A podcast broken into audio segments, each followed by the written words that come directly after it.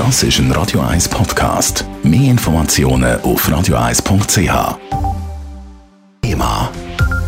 Österreich will die vierte Corona-Welle unter anderem mit einem Lockdown für Ungeimpfte brechen. Das haben der Bundeskanzler Alexander Schallenberg und der Regierungschef der Länder in Wien beschlossen. Es gilt ab Montag zuerst mal jetzt für zehn Tage. Betroffen von dieser Massnahme sind etwa zwei Millionen Menschen. Der Matthias Röder berichtet aus Wien. Matthias, wie streng ist dieser Lockdown? Also eigentlich ist der Lockdown ziemlich lasch, denn weiterhin darf jeder vor die Tür, um spazieren zu gehen oder um Sport zu treiben. Die einzig wirkliche, ja vielleicht auch schmerzhafte Einschränkung ist, dass Shopping über den täglichen Bedarf hinaus nun für die ungeimpften verboten ist.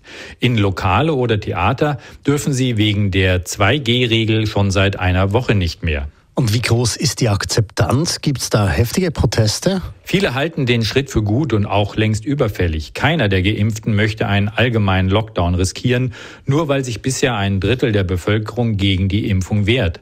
Aber es formiert sich auch Widerstand gegen den Kurs der Regierung. Die impfkritischen Rechtspopulisten der FPÖ haben bereits zu einer großen Demonstration am nächsten Samstag in Wien aufgerufen. Ein Teil der niedrigen Impfquote dürfte auf das Konto der durchaus einflussreichen FPÖ gehen.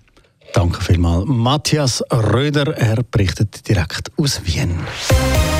Radio 1 Thema. Jederzeit zum Nachlesen als Podcast auf radio1.ch.